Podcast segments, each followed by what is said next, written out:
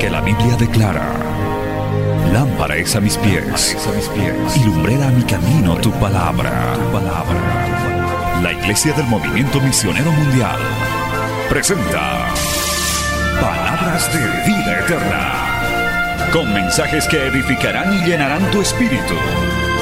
Con ustedes, el mensaje de hoy. Bienvenidos a Palabras de Vida Eterna.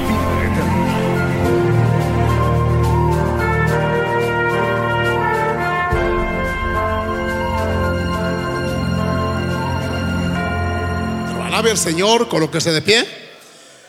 Amén.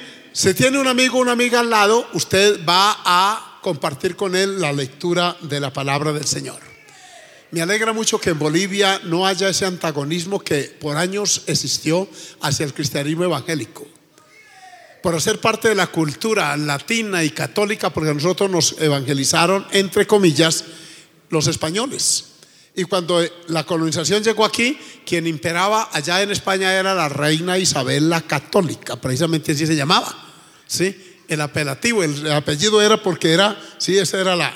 Entonces nos trajeron la religión, no la Biblia.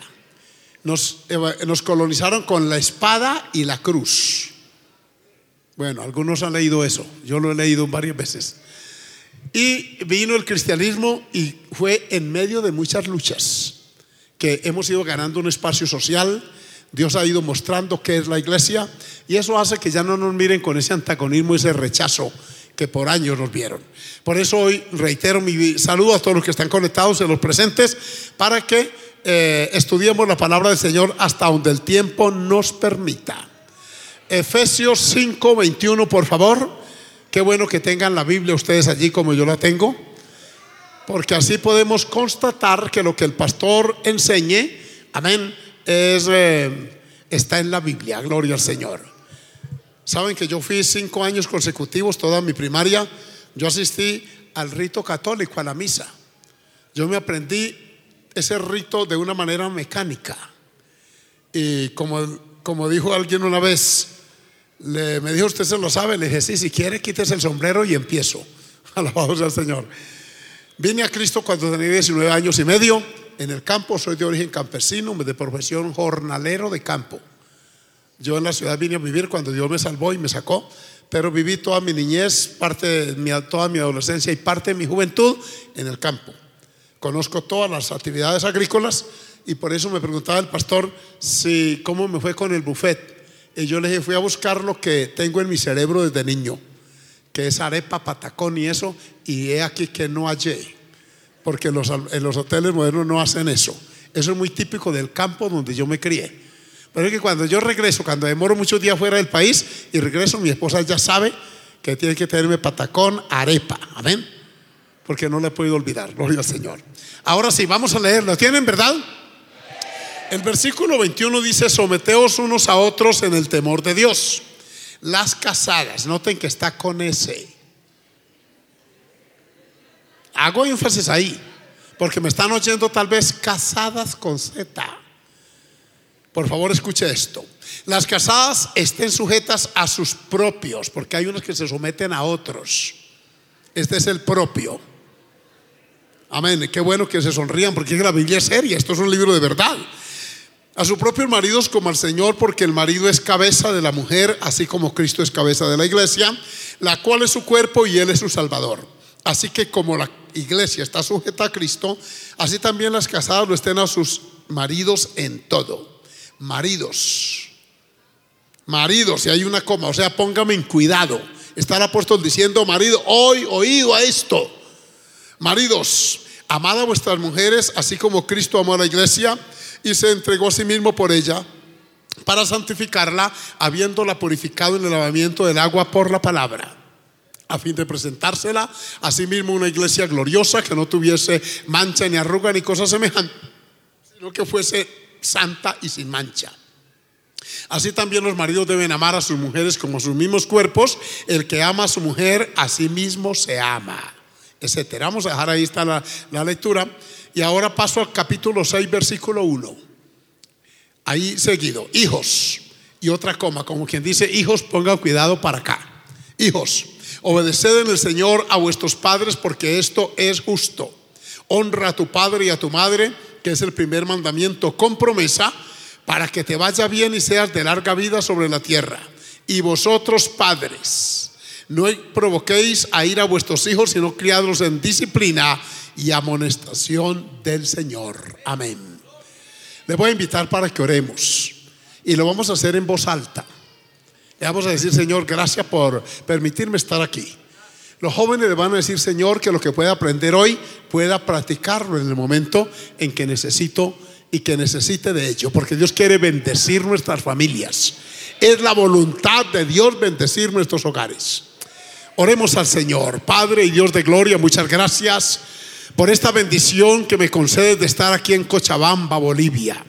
Gracias por haberme permitido llegar bajo tu protección y tu fiel cuidado y poderme encontrar con tu siervo, el pastor Mario Lima, con su familia, con quienes tenemos un vínculo, no solo de amistad, de compañerismo, también de ministerio, de vida cristiana, de principios, de valores basados en tu gloriosa palabra por los pocos pastores que han venido hoy y los que vendrán esta noche y que nos gozaremos, Señor, en estos días siguientes. Gracias por esta multitud que se ha convocado en este escenario, que nos ha sido prestado, Señor, en esta mañana, rentado para darte la gloria.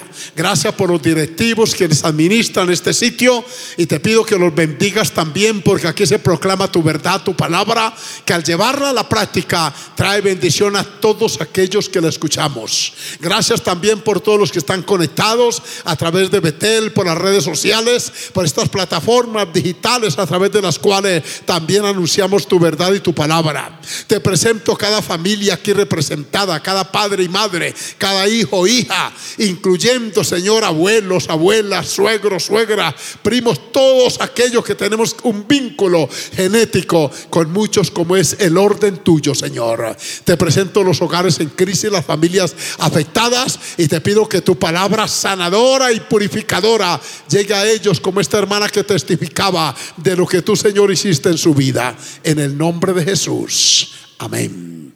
Tomen su lugar dando alabanza al Señor. A muchos no los oí orando. Aquí hay un, aquí hay un, un quórum, como dicen por ahí. Era para que hubiera subido la oración más arriba de ese techo. Si usted no ora en un ambiente tan propicio como este, de reverencia, de unidad, de armonía cristiana, permítame dudar que lo haga en la casa y menos en el trabajo. Atrás no oigo amenes, allá me están oyendo bien atrás.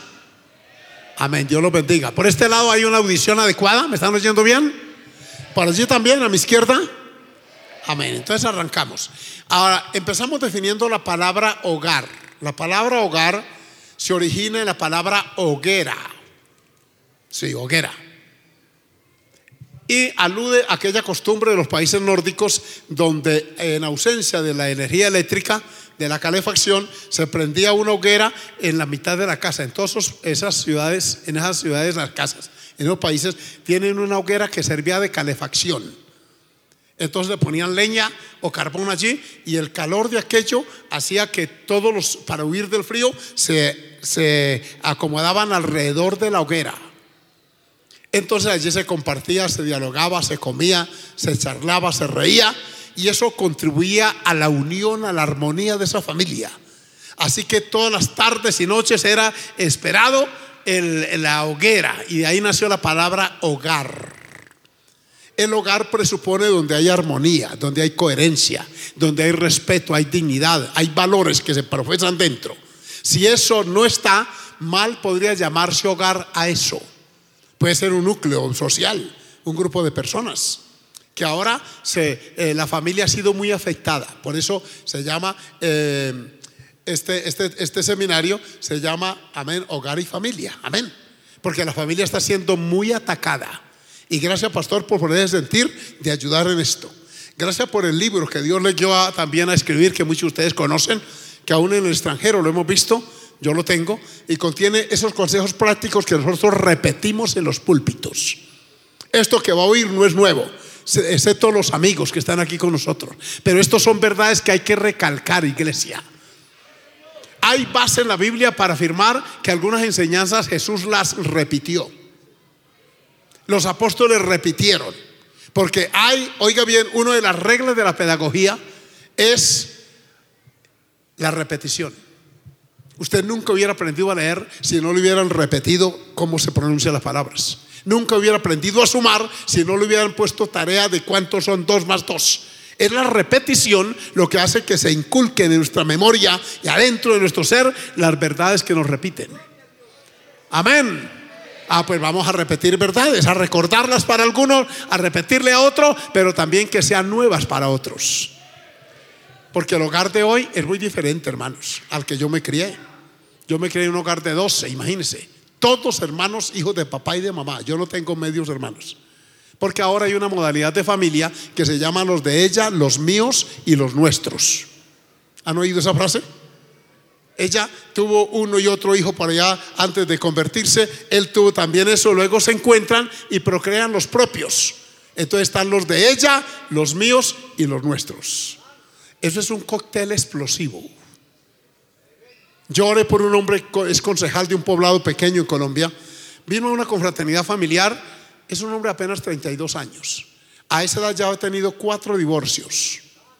Y de cada divorcio le quedó un hijo que se lo dejaron. La, menorcita es una niña de 11, la mayorcita de 11 años. En un estado de rebeldía la niña, me dio dolor. Porque cuando le dije que iba a orar por ella y fui a imponer mi mano, me quitó la mano y se retiró. Esa niña tiene una amargura porque ha tenido tres madrastras. Imagínese usted. Esa niña la han maltratado, la eh, la, han abusado psicológicamente. Esa niña tiene un resentimiento social espantoso. Es una candidata para la prostitución, para la drogadicción, para el delito. ¿Por qué? Porque no tuvo amor. No, no. Y este hombre vino a que orara y yo le dije, mire, así ore. Ese vínculo con esos hijos no se borra. Porque le quiero avisar a ustedes jóvenes, si usted llega a fracasar en su vida moral, así venga Cristo después, hay cicatrices que usted no podrá borrar. Me, aclaro, si usted llega a procrear un hijo en la vida inconversa y luego viene a Cristo, esa conversión no borra ese vínculo genético con ese hijo, con esa hija.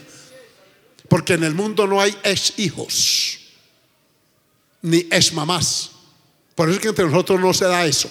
En nosotros no, no oye usted en el cristiano un lenguaje mi ex. No, nosotros no tenemos ex. Por la sencilla razón de que nosotros vamos con el matrimonio hasta que la muerte nos separe.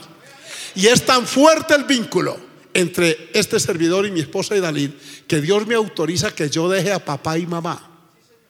Me autoriza. El hombre dejará padre y madre, pero no me autoriza que deje a mi esposa para que ustedes entiendan la seriedad del matrimonio. Amén. Que a propósito de la palabra matrimonio, escuchen, viene también de la palabra madre o matriz. Es por eso que somos los cristianos tan opuestos en el mundo entero a esto del matrimonio igualitario. Si alguien me escucha, no se moleste. Es que bíblicamente tenemos una formación. Nosotros tenemos lo que llaman formación judeo-cristiana, una cultura que se basa en el judaísmo y en el cristianismo, que son, oígame bien, eh, amén, son, son eh, creencias, filosofía que defendemos el matrimonio. Porque hasta desde el punto de vista etimológico, por ejemplo, dos hombres no puede aplicarse el matrimonio porque ninguno de los dos tiene matriz. Pongan otro nombre jurídico, que lo hay. En Colombia se llama unión marital de hecho. Así lo llaman los juristas allá. Pero nosotros seguimos diciendo que el matrimonio es entre un hombre y una mujer. Levanta su mano y da gloria a Dios. Amén. Y no es de ahora, lo hemos dicho siempre. Este libro desde la antigüedad está proclamando esa gran verdad. Varón y hembra los hizo Dios, dice la palabra. Así que la palabra matrimonio presupone a esa mamá que cuida a los hijos en casa para que el papá salga a trabajar y por eso lo que nosotros producimos para nuestra familia se llama patrimonio. Son palabras parónimas. Matrimonio y patrimonio. Matrimonio de mamá y patrimonio de papá. Eso está claro, hasta desde el punto de vista lingüístico, eso está muy, muy claro. Pero avancemos en nuestro estudio. ¿Cuánto damos gloria al nombre del Señor? No alcanzaré, por supuesto, a, desarrollar todo el, estudio, por eso les anticipé que les vamos a dejar la copia. Hablemos de esto, hay otra frase, otros textos parecidos en Colosenses, pero avancemos. En el mundo no cristiano, Oigan bien, cuando yo hice este seminario yo consulté algunas estadísticas en internet y encontré que tres de cada cinco hogares estaban terminando después de, antes de los 10 años por separación o divorcio. Como yo vivo en Colombia y sirvo allá, me voy con frecuencia a las estadísticas que sube la Superintendencia de Notariado y Registro. Y en Colombia en este momento ya en la tasa de divorcio está por el 50%. De cada 10 hogares que, se, que se unen en el matrimonio, antes de los 10 años, 5 se separan. Se divorcian. Fuera de los que se separan sin pasar por notaría, sencillamente se, se dejan y cada uno coge su camino. Y eso está trayendo un fenómeno social espantoso. En Colombia tenemos más de 7 millones de madres cabeza de hogar. Así las llaman. O sea, mamás solteras. ¿Qué implica eso desde el punto de vista social? Que a ella le toca asumir la carga de papá y de mamá, para lo cual no fue preparada. Con todo respeto, muchachas que me oyen. Mujeres, usted no fue diseñada por Dios para llevar semejante volumen de carga. Usted no es capaz. Por eso se estresa, se angustia. Algunas hasta se suicidan. Y ellas maltratan a los niños víctimas del estrés que genera eh, la excesiva carga que eso representa. El modelo bíblico es papá, mamá, uno trabaja por fuera, lleva la manutención al hogar, la esposa ve de los hijos. Amén. Y de esa forma es como una familia se consolida y se fortalece. Yo alabo al Señor que mi esposa siempre estuvo en casa cuidando a mis hijos. Yo salí a hacer la tarea porque desde que me casé con ella, a los seis días me nombraron presbítero. En plena luna de miel. Yo me casé y me fui para una convención. Adorado sea el Señor. Y allá me nombraron presbítero. Que mi esposa me dice: si te nos hubiéramos ido a, luna de miel, no hubiera sido presbítero. Y tal vez no hubiera sido ni supervisor. Agradezcanme a mí que le dije: vamos para convención. Vamos para convención. Alabado el nombre del Señor. Sí, parece que seamos atípicos, pero es que hermano, uno tiene, eh, todo el mundo no pensamos igual, gloria al Señor. Aquí eh, ah, hay más. No sé, ustedes pueden consultar, sé que aquí en Bolivia también existe el divorcio, y si ustedes consultan esas páginas, no lo hagan ahora, encontrarán que también un alto porcentaje de las causales son muy parecidas en todos los países. En Colombia, la mayor parte de las causas de divorcio se llaman incompatibilidad de caracteres no se entiende, no se llaman. La hermana acaba de decir que a los ocho días ya estaban peleando. Y eso aún en el campo evangélico se ha dado. Una vez una joven, yo casé en el año 91, casé 11 parejas en la iglesia donde yo estaba. Esos muchachos, cada uno competía al que se case primero y empezaron a casarse unos en el Señor, otros por afán. Una de las que se casó por afán llegó como a los ocho días y traía la cabeza amarrada y traía mm, rodajas de pepinos y de papas aquí puestas. Y yo dije, pero la que yo sepa, la papa y el pepino se preparan en ensalada o en sopa. ¿Por qué la traía amarrada en la frente, en la cabeza? Era una, una golpiza que le había dado el, marido. Y hasta ahí llegaron, duraron ocho días. Así no debe ser nuestro hogar. Amén. Por eso hablemos esto. Esto en el hogar no cristiano. Pero en el hogar cristiano hay y debe ser diferente por los siguientes factores. Escúcheme en esto. Acá acabamos de leer normas bíblicas para el esposo, la esposa, los padres y los hijos. Si cada uno a, nos alineamos con esa norma bíblica, nuestro hogar permanece. Los hogares se desbaratan porque no se tienen en cuenta a Dios ni lo que Él dice en su santa palabra. Por eso esta hermana tuvo el hogar fragmentado hasta que incursionó el Señor a través de su evangelio. Vaya preparando su mente y su corazón para que en esta mañana usted le, dé la bienvenida a Jesús a su corazón y por ende a su hogar. No hay otra manera. Yo no soy psicólogo ni, ni, amén, ni terapeuta. Esto no es una terapia de pareja. Esta es palabra de Dios. A su nombre, gloria. Amén, alabado sea Dios. Por ejemplo, el Señor Jesucristo dio el concepto de hogar. Mateo 19, 4 y 5 dice, el hombre dejará padre y madre y se unirá a su mujer y los dos serán una sola carne. Esto lo mando yo y no lo separe el hombre, dijo Dios. Con esa mentalidad es que venimos a Cristo a formar hogar. Dicen amén.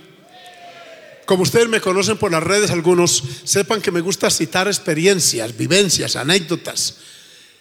Y he citado una y otra vez, escúchenme jóvenes, la experiencia que tuve de hacer hasta hoy una sola boda de diamante. Yo he hecho cientos de, de matrimonios.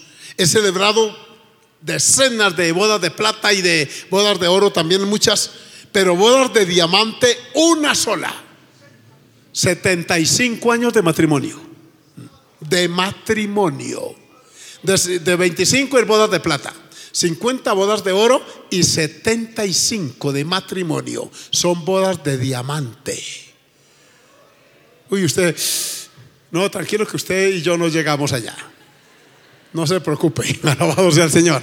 Pero hay casos excepcionales y me invitaron. Yo estaba en Bogotá y fui a eh, esos son abuelos de pastores, bisabuelos. Lo hicimos en una pequeña población llamada Gama, en la parte eh, distante de Bogotá, como a dos horas, y entraron esa viejita, hermano, se da gusto. Ella 91 años y él 95. Las, y tenía hijos, nietos, bisnietos, tataranietos y más. Ocho generaciones estaban representadas ahí. Y venían las nietas, ya nietos canosos, hermano. Y bisnieta la vistieron de novia a la viejita y al viejito, uy, hermano, eso era, era hermoso. Le pusieron corbata y todo. Y estaba el alcalde, el capitán de la policía, el médico del pueblo, los profesores del colegio, de la escuela. Eso fue bonito porque querían ver. Y yo voy con mi esposa, con mis muchachos, y claro, ahí estábamos. Eh, le pregunto ya al abuelito, ¿qué le quiere usted decir a esta mujer después de 75 años de matrimonio? Cuando ya todas las metas se han logrado. Todas. Aquí están las generaciones siguientes. Cuando ya uno no tiene celular porque no sabe manejarlo. Ya no, no nadie se toma una selfie con uno porque para qué. Ya no puede comer cualquier cosa porque todo le hace daño. No se viste elegante porque no le luce, etcétera. Ya uno ya está listo para irse. ¿Qué le quiere decir a esta abuela? Y le entregaron un micrófono y este hombre se volvió hacia ella, tomó aire y todos hicimos silencio. Estábamos en un coliseo poco menor que este para oír qué le quería decir ese abuelo le volvió a pedir perdón por los cuarenta y tantos años que vivió sin Cristo, por la mala vida que le dio, por las borracheras y las infidelidades que ese hombre infringió al matrimonio, por todo le volvió a pedir perdón y se le verían las lágrimas. Perdí muchos años, décadas de vida, decía, pero gracias por entenderme, por amarme. Y abrazó a esa viejita y empiezan a llorar los dos viejos, hermano. Y a mí se me hizo uno de la garganta y a esos nietos y luego le entrego el micrófono a la viejita para que queríamos oírla. Y la abuelita con, su, con su vestidito de largo de novia, uy, ese, cuando eso no había casi cámaras de esto para uno haber filmado eso y haberlo subido a las redes, porque eso sí vale la pena. Porque hay unos que suben un par de huevos fritos que están comiendo en la mañana, no suba eso. Hay cosas que sí vale la pena subirlas a las redes. Esa. Alabado el nombre del Señor. Aleluya. Oigan, oigan lo que, lo que grabé en mi mente que le dijo esa abuela a ese, a ese anciano. Le dijo lo que yo le voy a decir hoy, es lo que le prometí hoy hace 75 años ante el padre fulano de tal y mencionó el nombre del cura que los casó cuando eso. Cuando esa mujer mencionó ese nombre, esa anciana, yo tomé aire. ¿Cómo va a guardar una persona 75 años en su cerebro el nombre del sacerdote católico que le ofició la ceremonia? Inmediatamente yo dije, esta muchacha con 15 años que tenía fue con un, con un profundo sentido de responsabilidad. Dijo, yo le prometí que viviría con usted hasta que la muerte nos separe. Que nunca sería de otro hombre y le he cumplido. Aleluya. Y miró esa, esa, esa, esa prole y dijo, estos hijos, estos nietos y bisnietos saben que nunca, jamás hombre ajeno tocó mi cuerpo. Tengo la satisfacción, decía, de morir fiel y lo haré con gozo. Uy, hermano, y se suelta un aplauso allí. Yo tenía unas notas ahí para predicar, pero ¿sabe qué les dije? Si ustedes rompen su hogar, este par de viejos, van a ser llamados como testigos en su contra en el tribunal divino, porque si ellos aguantaron 75 años, usted no tiene por qué venir con pretextos que no fue capaz de aguantar ni uno, ni dos, ni cinco. Y es que es una verdad. Por eso avancemos en esto del tema de, la, del hogar ideal. Gloria al Señor. Así se llama el tema, el hogar ideal, no el perfecto, pero sí el que debíamos tener. En Génesis 2.18 está el origen del, hogar bíblico. Eh, allí se establece eh, se reglamenta en la ley de Moisés, luego se ratifica el Señor Jesucristo y el apóstol Pablo se refiere a la familia en Romanos, en Corintios, en, en Gálatas, en Efesios, en Colosenses, en Filipenses, en Tesalonicenses, casi todas las epístolas. Amén. El apóstol Pedro también por la importancia que el hogar, oiga bien, tiene para la sociedad y para la iglesia. Por eso volvemos a ratificar estas grandes verdades. Sea bendito el nombre del Señor. Avancemos porque estoy citando apenas texto, no alcanzo a leerlo. No sé si el pastor me puede ayudar. Hagamos algo. Que me presten ese micrófono y yo anuncio la cita y usted me ayuda desde ahí para que ganemos tiempo. Claro, ahí tengo ayudante. Amén. Él nos ayuda en todo, nosotros somos todo Gloria terreno, alabado sea el Señor. Entonces léame, pastor, por ejemplo, Génesis 2, 18 al 24. Tenga la bondad. Gloria a Dios. Gloria a Dios. Amén. Génesis 2, 18 Al al 24. 24. Dice, Y, y dijo Jehová Dios, no es bueno que el hombre esté solo, le haré ayuda idónea para él. Jehová Dios formó pues de la tierra toda bestia del campo y toda ave del cielo y las trajo a Adán para que viese cómo las había de llamar y todo lo que Adán llamó a los animales vivientes, ese es su nombre. Y puso Adán nombre a toda bestia y ave de los cielos y a todo ganado del campo, mas para Adán no se halló ayuda idónea para él. Escúchelo. Entonces Jehová Dios hizo caer sueño profundo sobre Adán y mientras éste dormía, tomó una de sus costillas y cerró la carne en su lugar. Y de la costilla que Jehová Dios tomó del hombre, hizo una mujer y la trajo al hombre. Dijo entonces Adán, esto es ahora hueso de mis huesos y carne de mi carne. Esta será llamada varona porque del varón fue tomada. Amén. Por tanto dejará el hombre a su padre y a su madre y se unirá a su mujer y serán una sola carne. Ahí está pues el origen del matrimonio que es la base de toda sociedad. Amén. Allí es de origen divino. El matrimonio no se lo inventó un sínodo de ancianos allá en la Basílica de San Pedro en Roma, ni una eh, creencia protestante como Lutero Calvino, no. El matrimonio es de origen divino. Fue Dios quien lo diseñó y luego lo ejecutó. Noten la frase, no es bueno que el hombre esté solo. Todo lo demás era bueno, pero no era bueno que el hombre esté solo. Y todavía es así. El matrimonio es un complemento. Dios nos diseñó para vivir en matrimonio. Y nos hizo el complemento. Los sociólogos, los psicólogos, todos los que estudian la personalidad y la unión del cuerpo humano han descubierto 611 diferencias entre el hombre y la mujer. Porque por eso nos complementamos, nos complementamos. Dos hombres no se complementan.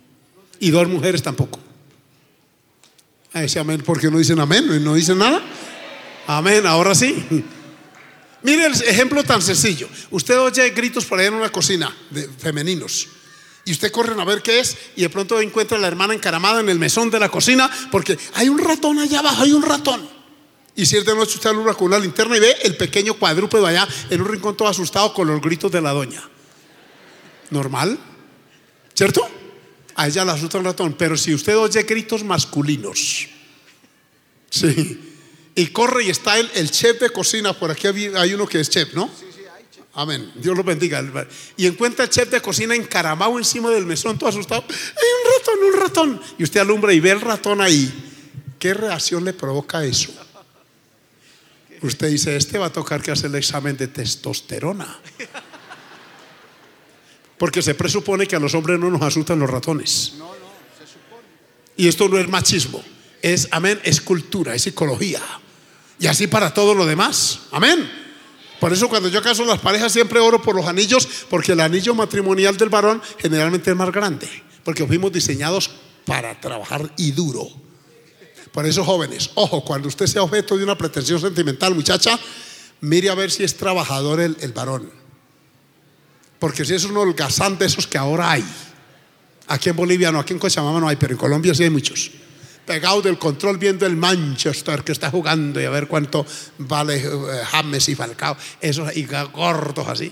Y tragan que da miedo, hermano. Y la mujer trabajando para sostener un holgazán de esos. Yo les ando sin misericordia. Yo soy severo con ellos. Tengo tres hijas, la mayoría está casada. Aunque tiene su profesión y gana bueno, pero su esposo es pastor también y también él es profesional y entonces eh, ayudan en su economía.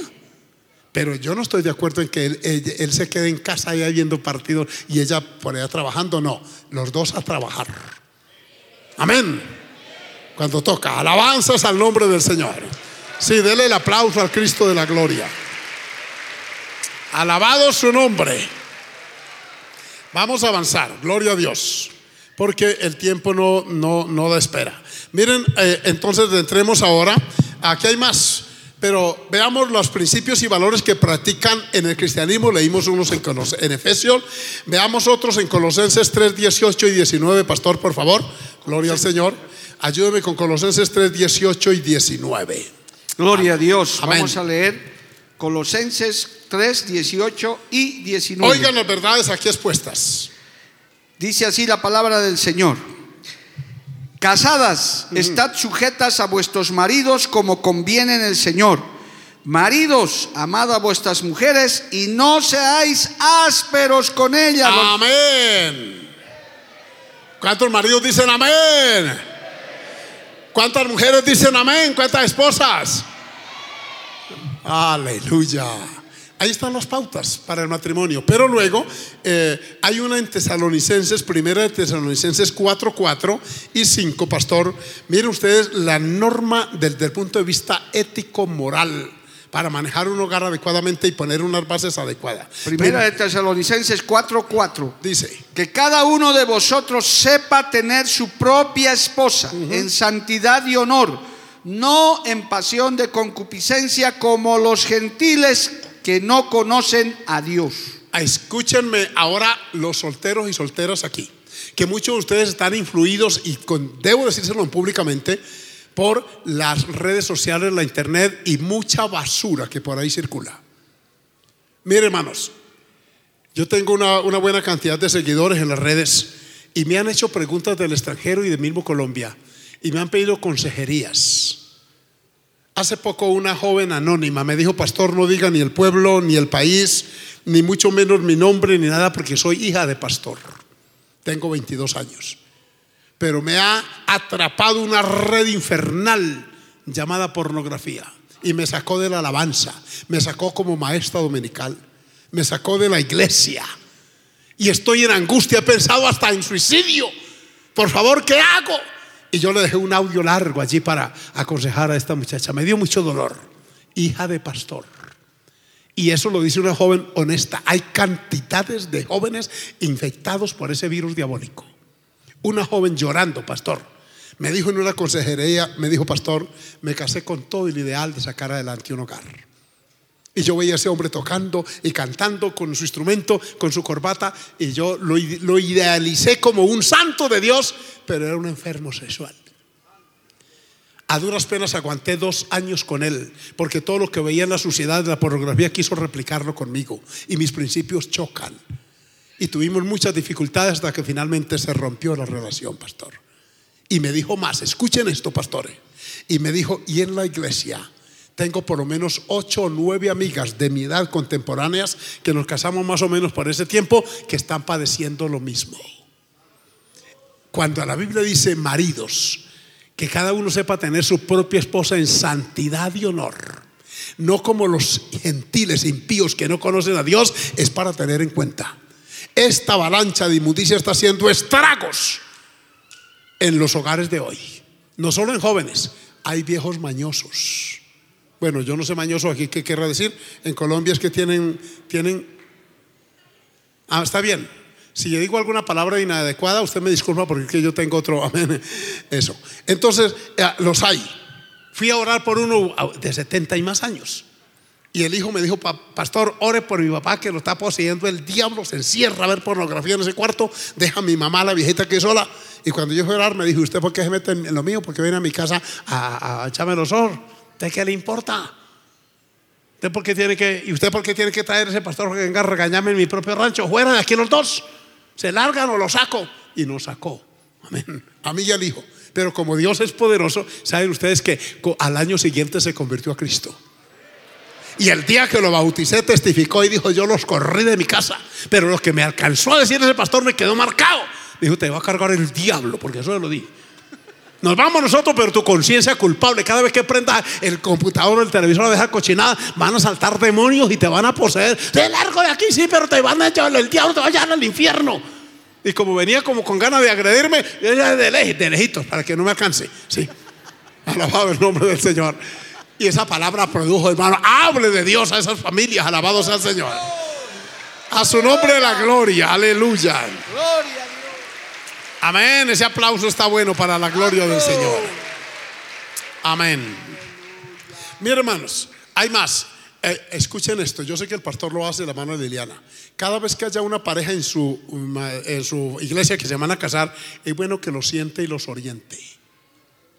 Les haga ver las cosas como son, eh, desde el punto de vista bíblico, porque hay consejería psicológica y hay consejería sucia en la calle. En Colombia está dando la llamada educación sexual que me dijo una sobrinita, me dijo, tío, ese profesor es morboso, es sucio, es lujurioso. Y lo que trajo fue un televisor grande ahí y lo que puso fue una película de cine rojo. Algunos nos salimos, dijo que cochinada. Eso no enseña. Eh, lo enseñan es a pervertirse y a pecar. Ese es el mundo que hoy estamos y es ahí donde la iglesia tiene que batirse, amén, a espada desnuda. Amén. Los temas que vamos a tratar, alabados al Señor, no vamos a alcanzar todos. Hay, por lo menos vamos a suponer que hay una mesa que tiene por lo menos, venga, una, dos, tres, cuatro, cinco, seis patas. O sea, soportes. Si entre más tengan, más firme es la mesa. Entre menos soporte tenga, más frágil es. Por eso lo mínimo que una mesa tiene que tener son tres. Así, bien equilibradas, bien distantes, equidistantes, porque si no se cae. Un matrimonio es como una mesa que necesita muchos soportes. Amén. Yo identifiqué por lo menos seis de ellos. Tomen nota. Ya después cuando tengan el, estudio lo van a ver allí con más detalle. Eh, uno es la economía, el manejo del dinero. Dos, la crianza de los hijos, es la segunda patica. Tres, la sexualidad. Cuatro, la vida social. Cinco, la vida espiritual, en el caso de los cristianos. Y seis, el carácter o temperamento de los cónyuges. Usted puede ponerle más paticas ahí y bueno, si trabajamos cada una de esas áreas, vamos a descubrir que nuestro matrimonio se fortalece con el tiempo. Amén. Se lo voy a repetir a quienes están tomando nota, la economía, o sea, el trabajo, el medio de subsistencia de esa familia. Dos, la crianza de los hijos. Sí que prueba cualquier familia. Tres, la vida íntima conyugal. Cuatro, la vida social, o sea, la vida que se desarrolla fuera de, de la iglesia. La vida espiritual la que se desarrolla dentro de la iglesia. Y por último, un tema no menos importante, el carácter o temperamento de los cónyuges. Para que después no estén invocando ante un juez o ante un notario la incompatibilidad de caracteres. Amén. Alabado sea el Señor. A su nombre, gloria.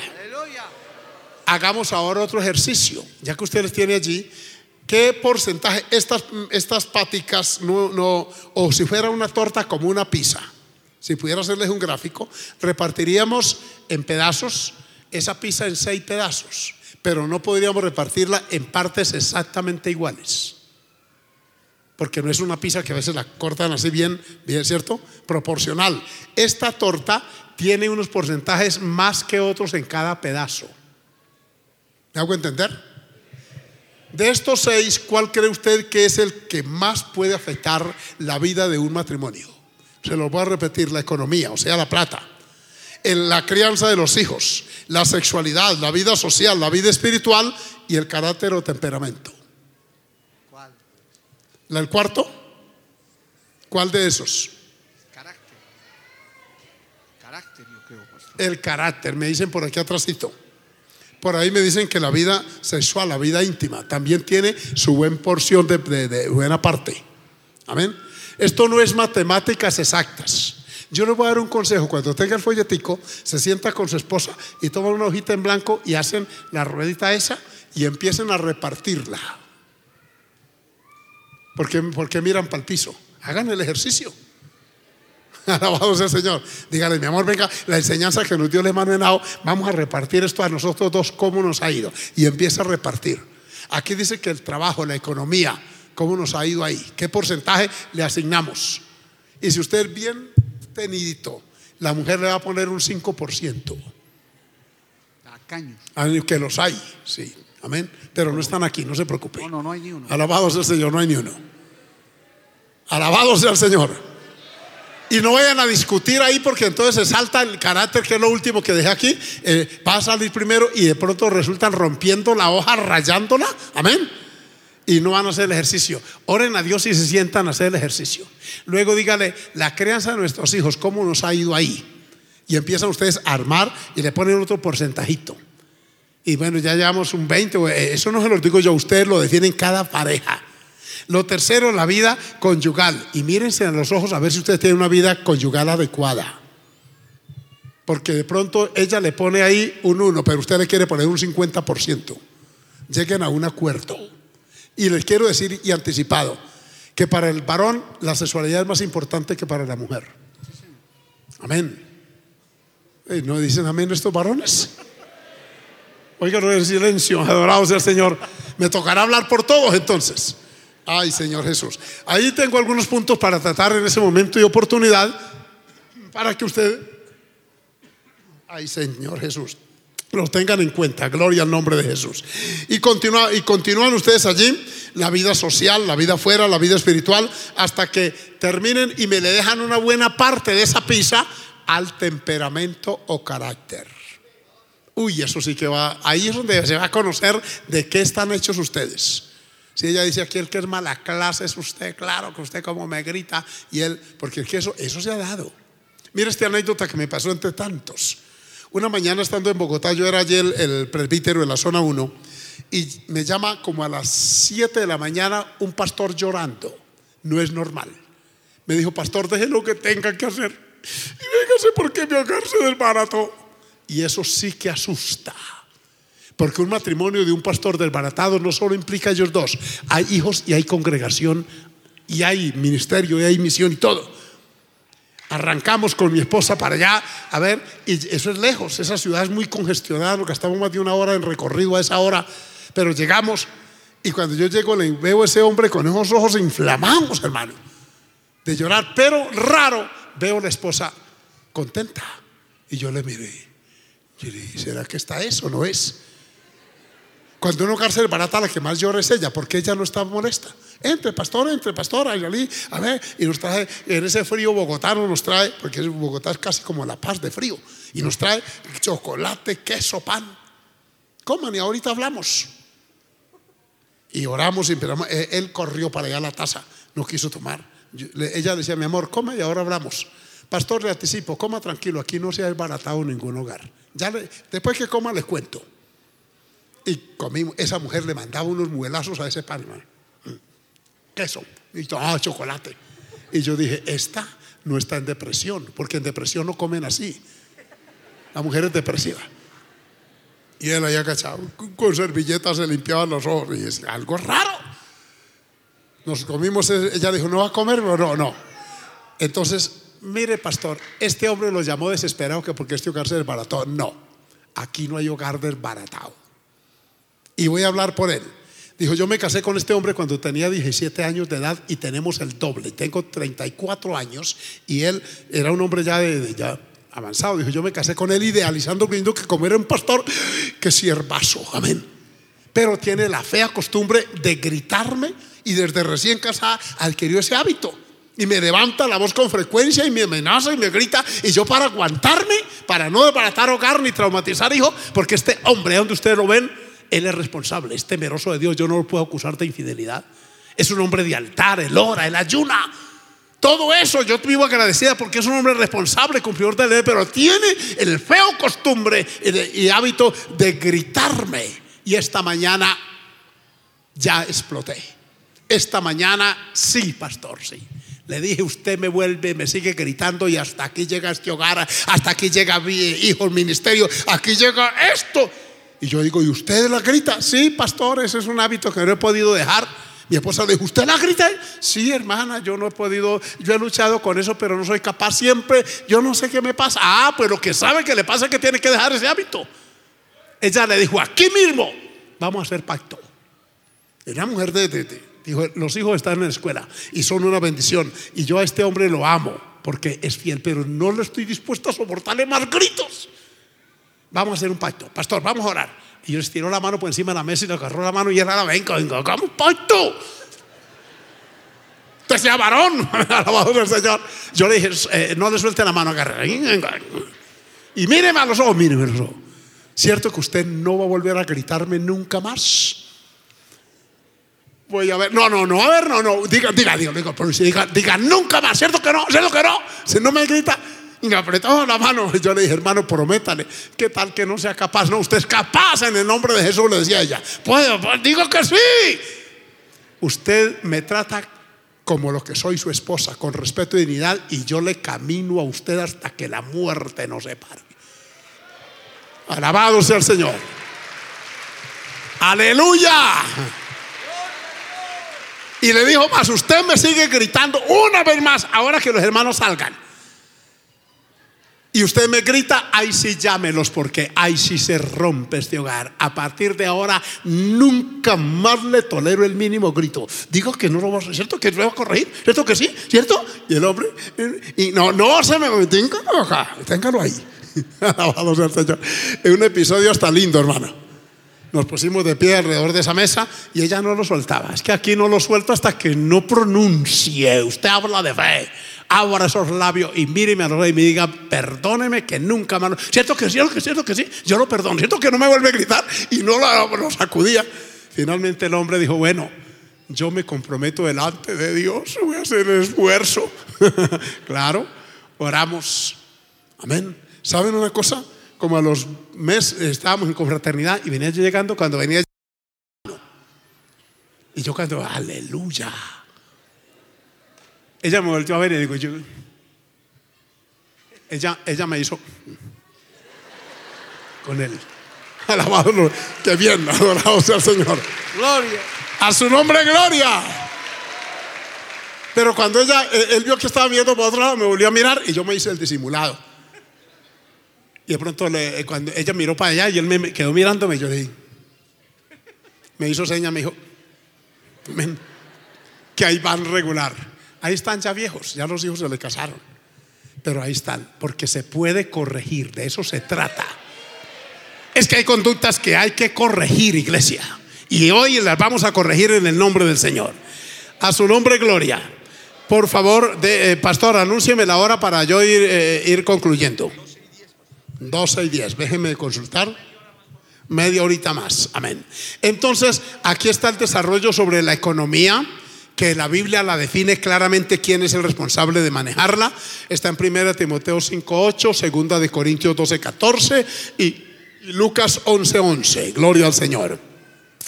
En orden prioritario ustedes van a encontrar en su momento una, una forma de describir los gastos del hogar establezcan un presupuesto familiar y por orden prioritario, que es primero, que es segundo, que es tercero. Y Dios les va a ayudar a dar sabiduría para eso. A su nombre, gloria. La Biblia presenta la economía del hogar de la manera siguiente. El padre como proveedor, eso está en Mateo 7, 9 al 10. La madre como administradora, Proverbios 14, 1 y 31, 10 al 31 y los hijos como dependientes, los hijos menores, según Mateo 7, 9 y 10. Pautas bíblicas para la economía familiar, para el esposo y padre. Recuerde, esposo, presentes y futuros. Amén. Si usted se piensa casar, piense en qué está trabajando o en qué va a trabajar. Es por eso que en nuestras iglesias no admitimos noviazgos de adolescentes. Yo no los tolero. No los permito tampoco. Porque un adolescente no tiene la madurez psicológica, espiritual, ni, ni social, ni laboral para responder en un momento dado por un embarazo. Amén. No, eso no. Eso se lo decía yo hace 20 días al, al, Consejo Municipal de Bucaramanga, una ciudad grande como esta. Hasta se parece con, con esta. Y yo les dije, nosotros los cristianos no somos una carga para el Estado. Nosotros no producimos población carcelaria, no consumimos drogas, no conducimos alcohol, no provocamos violencia intrafamiliar, no nos cría el Estado nuestros hijos, nosotros vemos por él, por ellos. Y les hablé de lo que nosotros como ciudadanos hacemos y por lo cual somos una bendición. Amén. Sí, levante su mano y de gloria a Dios. Amigos que vinieron, esto no es una religión, es un estilo de vida. Es una forma de enfocar nuestra existencia y de poner los valores en práctica y funcionan. Se los garantizo, funcionan cuando uno cumple sus deberes. A su nombre la gloria. Cuando una esposa se siente protegida porque tiene un esposo responsable. Cuando uno sabe que en la casa dejó una esposa, una ama de casa. En mi caso, yo he estado, le he dado varias vueltas a este planeta, hermanos, en mis trabajos. Y yo esté en Nepal, esté en Sri Lanka, esté en la India, o por allá en Japón, o en cualquier otro país asiático, de Europa, donde sea, en Australia. Yo sé que allá en la casa hay una mujer de verdad, temerosa de Dios. Y ella le dijo a los hijos, su papá cuando no esté, aquí estoy yo. Y aquí se cumplen las leyes o se acaban las milicias. Señor. Y así nuestros hijos ya todos adultos, el mayor es profesional, ya tiene dos hijos, la hija segunda también, todos, la última está terminando psicología, entonces sí funciona. Esto que le estoy diciendo lo puse por obra, esto no es invento, esto me funcionó a mí y a usted también le funciona. Gloria al nombre del Señor. ¿Cuánto dan gloria a Dios? Cada uno en el seno económico tiene eso de qué puede aportar. Una mujer sabia, según Proverbios 31, solamente cocina lo que se necesita. No despilfarra el dinero, porque sabe que cuesta. Enseña a los hijos de temprana edad a hacer oficios domésticos para que para ahorrar costos. ¿No dicen amén? José trabajaba a los 17 años, ya era pastor de ovejas. David también. Amén. Por eso cuando usted sea objeto de un galanteo, pregunte qué trabajador es. Escuche muchachas. Y me voy a referir solamente a ellas porque aquí hay muchas más, pero ya que las veo solitas ahí. Como si tuvieran ellas nomás. No diga que sí a la primera insinuación. Disimuladamente observe a ese, a ese siervazo, como dijo aquella. Cómo es en el estudio, cómo es en la casa, cómo es en la iglesia. Y dársele por ahí una, una, un andardito a la suegra futura, si de pronto es y dígale, oiga, me han contado que su hijo es una bendición. Uy, qué muchacho tan laborioso en la casa. Y que cuando gana algún dinero le entrega a usted una buena parte. Y mire la suegra futura a ver qué le dice. Si le dice, uy, si Dios bendiga a mi muchachito, ay, qué, bendición mi hijo, estoy orando por una buena esposa, usted diga, ah, esto va, va bien. Haga como la otra, diga, voy bien. Pero si la mire y le dice usted quién le contó eso, ¿o es que se soñó? Ese sinvergüenza no va ni jabón para lavarle la ropa. Y traga. Que da miedo. Cuidado. Ya, ahí usted, como dicen los católicos, va de retro, Satanás. Amén, fuera. Vamos el Señor. Mire que así es como uno sondea cómo le va a ir después. Los maridos no salen buenos o malos. Es que lo son y usted no se dio cuenta. Igual las mujeres. Ay, que esa mujer me salió mala. No, fue que usted no detectó. Porque eso también aplica a la inversa. Un muchacho está viendo una jovencita y tal, ¿y por qué no acercarse y decirle, eh, eh, no suegra todavía? Hermana fulana, Dios la bendiga. Oiga, es que me traje una, información que su hija, usted en su casa no hace ningún oficio porque esa muchacha desde temprano que se levanta y lo mantiene esa casa como un espejo. Eso me contaron, ¿verdad? Qué, bendición. Y mire la cara a la suegra. ¿Usted que quién le contó? ¿Será otra? Se para a las 10 de la mañana pegada del celular no saca ni la ropa interior del baño y me toca a mí recogerla y regaña para que haga un oficio. Ojo con eso, diga, uy, santo, gracias Señor. Amén. Gloria. Esos síntomas. A su nombre, gloria. Miren, yo tuve en el celular una, una imagen, una foto de un joven. Eso hace ya como un año y medio, dos años me la envió. Es un muchacho que, que somos amigos, desde niño yo lo conozco, hijo de pastor. Pero me manda la foto enyesado. Tiene yeso aquí y tiene yeso aquí y anda con la muleta. ¿sí? Y entonces digo yo, uy, un accidente en moto, ¿qué pasaría? Dijo, no, mi esposa, recién casado al mes y medio, le ha dado con un madero, hermano, como el que mata a una serpiente. Le fracturó aquí y acá, acá, y él dice, hermano, yo por el tipo de trabajo que tengo, no la quiero denunciar porque yo trabajo con el Estado y puede haber una hoja de vida negativa. Y cuando van radiografía, fractura, amén, tibia, peroné, cúbito, radio, uy, pero fue para matarlo. Poder de Dios y al mes y medio de casado. Entonces ya yo no le escribo, sino que le llamo. Cuénteme. Uy, tan terrible. Y ella, él casi con 30 años, ella con 19. Uy, Jesús de Nazaret, ¿usted no detectó eso? Me dijo, sí, pastor, yo detecté, pero la suegra un día me dijo, mire, yo lo veo a usted un buen cristiano, un hombre maduro, un muchacho responsable. Mi hija no es esposa para usted. Esa muchacha tiene un carácter. Que yo estoy orando que Dios le dé un marido. Y usted no es ese.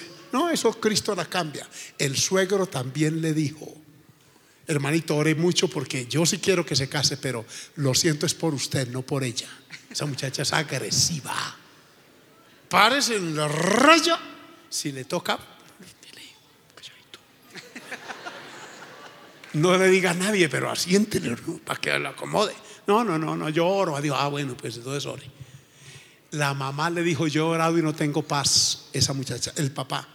Y luego el pastor para colmo, de, de- de donde se fueron a casar, dijo, yo no lo caso con esa muchacha porque yo he oído del carácter de ella.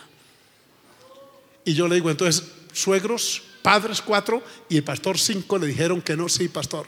Y usted le habló la burra, amén, como a Balaam, alabado el nombre del Señor, y no hizo caso. Le dije, ore a Dios y aliste el lado izquierdo. La otro cúbito, el otro radio, la otra tibia y peroné, porque el garrote de dar por allí, están separados. ¿Quién va a vivir con una serpiente de esas? Señor Jesús. Entonces, muchachos, tengan muy en cuenta esa parte. Bendito sea el Señor. Miren, yo voy, voy a dejarles el, el resto de tarea, pero tengan mucho, muy, en claro esa parte. No voy a hablar de la sexualidad porque eso lo, lo estudian ustedes allá, pero el papel de la sexualidad en la vida de la pareja, ahí están los tópicos bíblicos para tener una vida marital adecuada. Y viene la crianza de los hijos y usted va a analizar, allá va a ser otra torta, otra pizza, y va a analizar los siguientes tópicos. 1, 2, 3, 4, 5, 6, 7, 8. No parta la pizza así, eh, le coloca arriba crianza de los hijos y lo que influye en ellos. Y usted empieza con su esposa a, hacer este ejercicio. El hogar es la primera célula donde uno desarrolla su vida familiar. ¿Qué tanto influye el hogar en, una, en la formación de un hijo o de una hija? Amén. Y ahí le pone el porcentaje. Luego entra a la escuela o al colegio. ¿Qué influencia tiene el entorno social de la escuela en el niño o en la niña? Tercero, o cuarto, eh, sí, tercero, la cultura de la época, el lenguaje, todo esto, el uso de los medios de comunicación tremendo, el uso del celular, está siendo nocivo para los niños en gran manera. Amén. Mire, hermanos, hace tres años yo fui a dar una, conferencia en un pueblo en Colombia. Y en la noche siguiente a mi llegada, la esposa del pastor trajo un niño de unos 12 a 13 años. Pastor, ore por él, que es que es muy rebelde. Ese niño me miraba como si yo fuera un enemigo. Es su hijo, sí, hermano, es el último. ¿Y qué pasa? Dijo este muchacho, no quiso volver a la escuela, no quiere entrar al culto, quiere estar pegado de la computadora y del celular todas las 24 horas. Y cuando le intentamos quitarle el celular, dice, usted me quita el celular ahora y vayan en una hora y me recogen en el cadáver porque me le tiro a un camión que me mate. Y los tenía chantados con eso, achantajeados. Imagínese usted, en eso se había habituado los juegos en línea, que se conectan con cualquier otro joven de su edad en cualquier parte del mundo, y eso lo había cautivado y arruinó su vida académica, apenas escasamente había hecho primaria. Le pregunto, ¿qué, celular usa? Ese, ¿quién se lo compró? No, su hermana mayor se lo regaló de cumpleaños cuando tenía 11 años, y en esos dos años se deterioró totalmente ese muchacho. Se volvió rebelde, agresivo. Lo poseyeron demonios. En la casa pastoral, escúchenme. Alabado el nombre de Jesús. Es que esto que le estoy diciendo es verdad, hermano, no me lo contaron. Es referido a aquel caso de un joven baterista que se salió de, de allá, hermano, en una confraternidad como esta y con las baquetas golpeaba a la gente y, y- y horrible. Lo sometieron, lo sometimos y fue libre y llorando nos confesó que estaba víctima de la pornografía. Era un muchacho de 16 años. Se fueron dos pastores a casa pastoral, a- ahí en la ciudad, en, una de las iglesias, y tenía las paredes pintadas de negro y llenas de afiches pornográficos, y tenía rume de CDs, viendo toda esa sociedad. Cuando los pastores dijeron, mire pastor, todas las cochinadas que encontramos allá, entonces yo llamo a los papás, escuchen pastores, y les digo, ¿cómo así? En su propia casa, pastora, sí hermano, es que como él no dejaba entrar al cuarto, ¿cómo así? Que porque usted tiene 16 años, usted manda en su cuarto y que nadie puede entrar. Aquí lo autorizo bíblicamente a usted, papá, para que se ciña. Y le diga, me deja el favor y me deja la llave del cuarto. porque tú vives en mi casa. Yo se lo dije una vez a mi hijo cuando tenía esa etapa de 16, 17 años. De esa camisa que tiene puesta, la compré yo con dinero del movimiento misionero mundial. Alabado el nombre de Jesús. Papás, si usted se, se, vuelve blando, se lo lleva a la corriente y esta corriente nauseabunda le arruina su hogar. Uno con amor, pero con disciplina. Esa sopa que sirven, la, yo la traigo para que, para que tu mamá la prepare. Esa camisa se lava con jabón que yo traigo. Andas en el carro mío y lo aprendes a manejar temprano. Así que estudia con el dinero que yo aporto. Mientras estés aquí, aquí hay normas que sufrir. Amén. Llegaron las compañeras de colegio, estaban en 11 y van a querer subir por la escalera. Yo no estaba, pero mi esposa, hey, niñas, ¿ustedes para dónde? Ah, que vamos para el cuarto de, fulano. Ustedes no están autorizados para subir allá. Por favor, regresen. Se regresaron, cogieron el bolso. Adiós, señora. Tan amargada ella. Ah, bueno, no importa que esté amargada. Al otro día, bonito el oso que hicieron ayer, el concepto que se llevaron mis amigas de usted, mi esposa dijo, me importa medio comino el concepto que se lleven. Pero en esta casa se cumplen las normas. Amén. Papá, no tema usted en corregir, en ejercer la disciplina. Mamá que me oye, no permita que la maldición entre a su casa por la, por la corrupción y pecaminosidad. Que hasta pastores han perdido el ministerio porque los hijos le han arruinado con su pésima conducta moral. A veces se van al culto y, se hacen los que quedan haciendo tareas y enseguida llaman a fulanita y han cometido hasta fornicaciones dentro de las casas pastorales. Eso no se puede permitir, hermano. Eh, sacar un hogar adelante es cuestión de una tarea intensa, pero que se puede, se puede en el nombre del Señor. Hoy, hoy mis hijos me lo agradecen, hermanos. Yo bendigo al Señor por mis muchachos. Ya, gloria al Señor, ya superaron todo eso. Los medios de comunicación, los amigos, la sociedad del Estado, las normas que el Estado propicia para protegerlos a ellos, entre comillas, y la influencia de la iglesia. Esa tarea la van a hacer al respecto. Ahí están las normas para criar los hijos. Alabados el Señor. Y luego, alabado el nombre del Señor, la última tarea va a ser del carácter. Y van a ustedes a estudiar en casa los siguientes hogares que los tomo como ejemplo, Adán y Eva. Usted va a colocar a Adán virtudes y defectos, Eva virtudes y defectos, y va usted a descubrir cómo era la personalidad de cada uno de ellos. Igual lo hará con Abraham y con Sara. Porque cuando uno se complementa, cuando uno se casa, nuestras virtudes y nuestros defectos se pronuncian más. En la etapa de noviazgo, escúcheme los que tengan novia aquí y que van a tener próxima, se usa mucho la hipocresía se finge demasiado. Pero cuando uno se casa, se quita la máscara. Bueno, si no digan amén. Otro hogar que deben ustedes analizar es el de Job y la mujer de Job. Y les voy a dar las citas para que a ustedes no les cueste mucho. Adán y Eva tienen su perfil en Génesis capítulo 3, versículos 1 al 12. El perfil de Abraham y Sara usted lo encuentra en Génesis 18 del 1 al 15. El perfil de Job y de su esposa está en Job 2, 9 y 10. Naval y Abigail.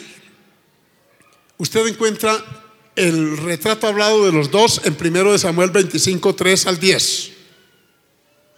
El de Acab y Jezabel, usted lo encuentra en 1 de Reyes 21, del 1 al 25. Ahí están descritos los dos. Y en el Nuevo Testamento me van a estudiar el perfil de Ananías y Zafira en Hechos 5 del 1 al 10. Bendito y alabado sea el Señor. Hermanos, les prometo, y esta misma tarde voy a, a decirle al pastor eh, Mario para que quede en su computadora este estudio, yo se lo voy a transferir y entonces lo van a replicar, pastor, los que lo necesiten. Este estudio, escúchenme, en la ciudad de Córdoba, en la ciudad de Montería, Córdoba, óigame en esto en un coliseo como este y en la noche íbamos a dar culto en una plaza, en un parque. Un profesor de universidad, profesor de los hijos del pastor Pablo Castro, nuestro eh, supervisor actual, se me acercó y me dijo, pastor, yo no vine desde el principio porque yo creía que la Biblia es un libro de ceremonias, de ritos, de rezos, de oraciones. Yo no sabía que la Biblia dice todo esto de la vida de hogar. Le dije, sí, doctor, todo eso dice. Y es un académico, es un hombre especializado en muchos conocimientos. Me dijo, déjeme unas copias. ¿Sabe cuántas le dejé? 30 copias. Me dijo un alto porcentaje del cuerpo docente de la universidad tiene una cantidad de problemas internos separados. Hay problemas, hay violencia intrafamiliar, hay agresividad, todo eso. Pastor, qué bueno que usted pudiera venir y sentarnos nosotros con usted para que nos ayude en eso. Lamentablemente no pude. Luego se trasladó el pastor Pablo y bueno, pero esto es palabra de Dios. Por eso le recomiendo, búsquese las copiecitas en estos días futuros y yo sé que, y lo último que le voy a decir está aquí, los enemigos del hogar actual, del de hoy, del suyo y del mío. Uno es el libertinaje. Esa, esa, esa, ola nauseabunda de libertinaje que impera. Dos es el modernismo, las filosofías actuales que dicen que uno para qué se casa y que si se casa es libre. Cuidado con eso del feminismo, que es un movimiento muy fuerte en el mundo ahora. Tercero, la promiscuidad. En Colombia está gestándose una norma en el Congreso que se llama cero cachos. Sí, así hay una, una, senadora que lo propuso por la incidencia que la infidelidad conyugal está trayendo en la familia, en los hijos. Esta mujer está bregando a reglamentar eso, pero no va a tener éxito porque en la conducta moral suya no se rige por reglamentos políticos. No, es usted quien debe tener el dominio propio para manejarla. Amén. Había un debate por una emisora y dijeron que levante la mano aquí en todo este panel el que no haya sido víctima o victimario de una infidelidad. Y ninguno. De ese panel hace parte un cura, que es periodista también. Y ni él levantó la mano. Yo hubiera podido llamar y decirle, si hay quienes tememos al Dios del cielo. Hay un sector que sí somos fieles. Hay, ¿Cómo así que, que, que apenas hay tres? Entonces, ¿entre quiénes estoy? Amén. A su nombre, gloria muchas leyes antibíblicas, la televisión, ya no tanto, ahora la internet y todo esto está haciendo un daño espantoso a los hogares, la pornografía está haciendo estragos y entonces, ¿cómo salir de eso? ¿Cómo tener un hogar ideal hoy día? Aquí están las dos fórmulas. Quiero que lo lea pastor y luego vamos a orar porque esta mañana, que todavía lo es, aquí hay un poco de vidas que deben arreglar su relación con Dios. Oiga, está en Josué 24:15. Léame, pastor, ese texto que es muy conocido, muy citado, y ustedes lo van a oír. Josué 24:15. Alabado sea el Señor. Vive Cristo Jesús. Gloria a Dios. Dice Josué capítulo 24, verso 15. Y si mal os parece servir a Jehová, escogeos hoy a quien sirváis. Si a los dioses a quienes sirvieron vuestros padres cuando estuvieron al otro lado del río, o a los dioses de los amorreos en cuya tierra habitáis, pero yo y mi casa serviremos a Jehová. Amén. Escuchen varones, hombres que están aquí, jóvenes, esposos, padres. Estas palabras las pronunció Josué, un varón, y retó al pueblo. Les dijo, si ustedes quieren servir a otros dioses ajenos allá, los que le rinden culto al otro lado del río en cuya tierra habitan, allá ustedes, pero yo y mi casa serviremos a Jehová. Gloria. La única manera en que su hogar será bendecido es que usted sirva a Jehová. Amén. Y usted no puede servirle en pecado, en borrachera, en infidelidad. Usted no sirve a Dios. Así cargue un escapulario, una camándula, así practique un determinado rito, así vaya a una iglesia evangélica. Si usted es un hipócrita que internamente está haciendo pecado, ahí no va a venir la bendición de Jehová, que va a venir la maldición. Y cuando sus hijos le descubran su infidelidad, se lo van a enrostrar en su propia cara. Y usted va a perder toda la autoridad, porque la autoridad no es con gritos que se impone. La autoridad emana del ejemplo y de la conducta. Pero escuchen mujeres también ustedes que hay muchas inmersas e incursas en ese delito de la infidelidad. El diablo también ve por allí. En esta mañana, ¿usted por qué no reflexiona? Y hace los correctivos que hizo esta hermana, que hicieron muchos, que hizo mi padre, que se convirtió a los 45 años de edad, que hizo mi madre. Ella no fue infiel ni fue promiscua, pero era idólatra y era agresiva y a veces vulgar. Mi madre a veces perdía el control y soltaba palabras indecentes en casa. Pero cuando Cristo vino a ella, Dios la transformó y la hizo otra. Y allá en la iglesia donde yo servía hace poco, hubo una pareja y miren ustedes hasta dónde habían descendido. Escúchenme en esto. Este hombre era agente de policía y se volvió promiscuo, desordenado. Y ella, para venganza, que a veces suele pensar en eso, también actuó igual. Y llegaron a tal bajeza que se citaban por celular, por WhatsApp, y se encontraban los cuatro. Él con la amante de turno y ella con el que encontrara por ahí y se sentaban a una mesa a ingerir licor y a bailar sin ninguna vergüenza. Tenían dos hijas. Ella dice que ella sentía cargo de conciencia, se sentía miserable. Al mes, venga que te quiero presentar la que tengo ahora. Y ella iba y entonces ella buscaba ahí a quién presentarle. Dice, perdimos todo temor de Dios, nada de, de principio bíblico, nunca habíamos ido a un culto, pero un día alguien le habló de este Cristo maravilloso. Le dijo, mujer, hay un Dios que quiere perdonarte porque ella le confesó. Dijo, eso es la bajeza extrema. El diablo los tiene poseídos, pero Cristo puede romper eso.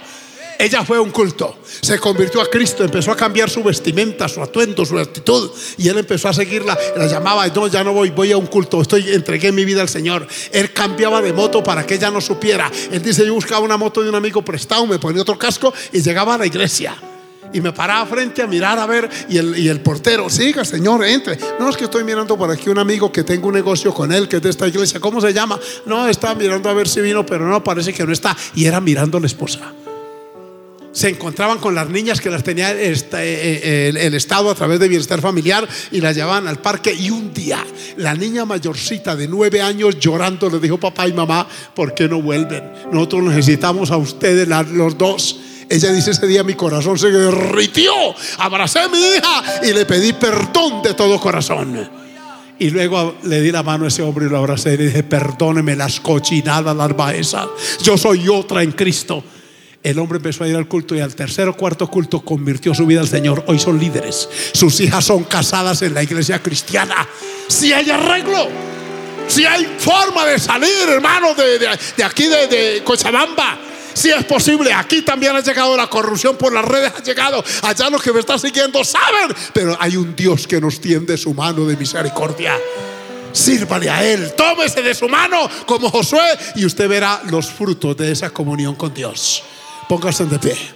Vamos de pie porque en esta mañana, que todavía lo es, yo quiero orar por alguien que tenga su hogar a punto de desbaratarse. Gracias, hermano, por retirarse el- ese púlpito de ahí. Porque aquí hay un Dios que tiene su mano tendida. ¿Se va a ir usted igual de aquí? ¿Va a ir otra vez esta noche a fornicar, a adulterar, a pecar? ¿O va a venir a pedirle al Señor perdón y misericordia? Y va a cambiar de vida. Amigo que me está oyendo allá atrás, en esta gradería, allí, aquí abajo, aquí está el Señor que quiere ayudarte. No desprecies esta oportunidad de rehacer tu hogar. Tus hijos se lo agradecerán.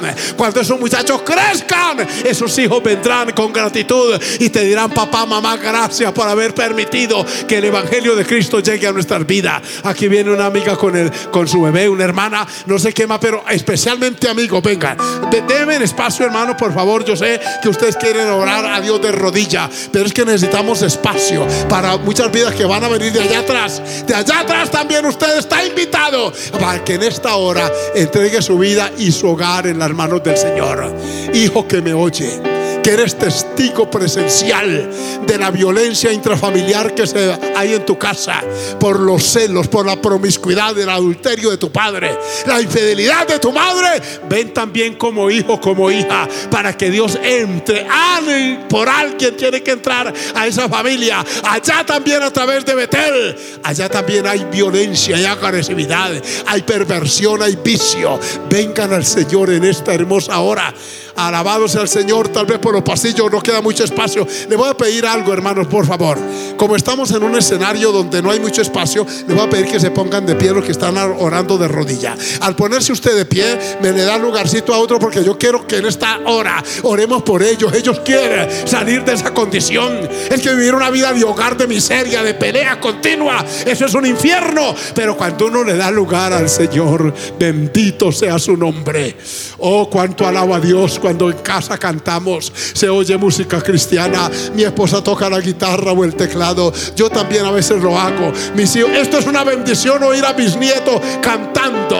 Oí a mi nieto en una convención hace en el mes de junio, con cinco años, este niño dirigiendo la oración por la ofrenda en público, en un escenario mucho mayor que este. Bendición de Dios que está para ti en esta hora. Por eso vamos a clamar. Usted que está allá abajo, que no cansa venir aquí, allá, va a levantar su voz y va a orar. Si tiene un hogar bendecido, usted le va a dar gracias en voz alta al Señor. Si tienes una esposa fiel, una dama de verdad, aleluya, usted está bendecido y privilegiado. Si tiene un esposo que ama al Señor, que es responsable, usted tiene bendición de Dios, usted le va a dar gracia. Pero si no lo tiene, el Dios Todopoderoso, bendito sea su nombre.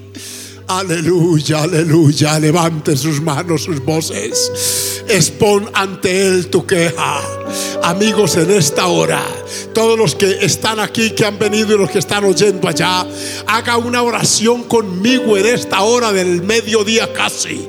Usted va a repetir esta oración. Le va a pedir perdón al Señor por sus maldades, por sus traiciones, por su irresponsabilidad, por sus pecados. Y le va a pedir a Él que venga y rehaga su hogar, reconstruya su familia. Amiga, también haga esta oración todos. Todos los que en esta mañana quieren entregar su vida a Cristo, levante su voz conmigo y oren de esta manera. Díganle, Señor Jesús, en esta hora del mediodía, Señor, te doy gracias por escuchar tu palabra, por entender mi condición, por descubrir mi necesidad. Señor Jesús, mira mi hogar y mi familia. Mira mi esposa o mi esposo. Mira mis hijos o mis padres.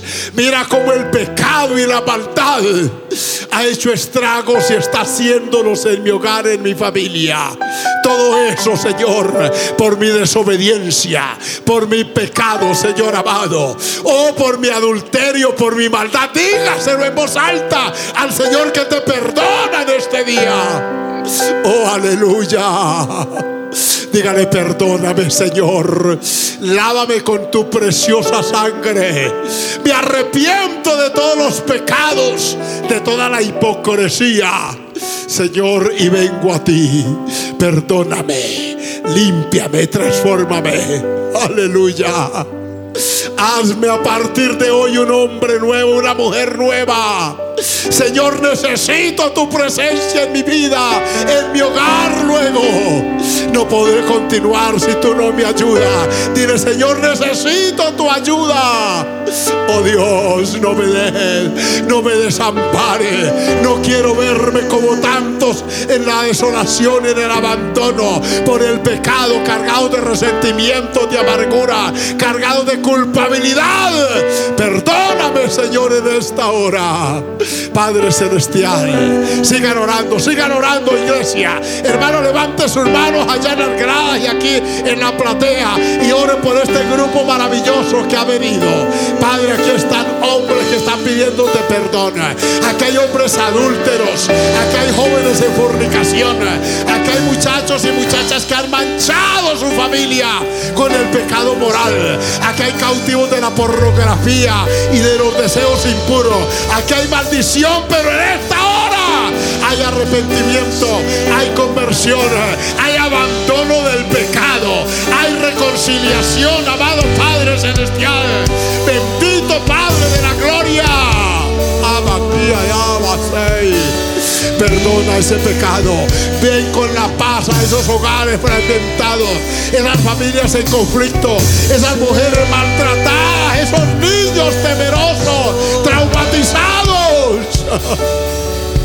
Tengan a través tuyo la paz, el sosiego, la tranquilidad que en ese hogar se necesita. Bendito sea tu nombre, Señor. Gracias, Jesús. Aleluya. Gracias. Toca en mi Gracias. Levanta esas manos, dale la gloria. Señor, desde aquí de Cochabamba, Bolivia. Te presento mi amada esposa allá en la iglesia a esta hora. Allí está esta varona que a pesar de sus quebrantos de salud, allí está, Señor, ayudando en lo que le es posible. Gracias por esa ayuda idónea que me diste. Por el temor tuyo que le acompaña siempre. Gracias por mis hijos, por Alexis, por Natalia, por Carolita, Señor y Sara. Bendícemelo, Señor amado. Oh Dios, guarda los hogares de quienes están casados. Guarda a mis nietos, a Joshua, a Caleb, a Jeremy, a Jael, la pequeña. Oh Dios, guarda mi hogar, mi familia. Guarda estos hogares, Señor, que te temen. Dios mío, rodéanos con tu gracia. No permitas que el germen de la maldad, del vicio, de la infidelidad llegue a nuestras casas, a nuestros hogares. Que podamos con Josué decir, yo y mi casa te serviremos, Señor. Muchas gracias, amado Dios.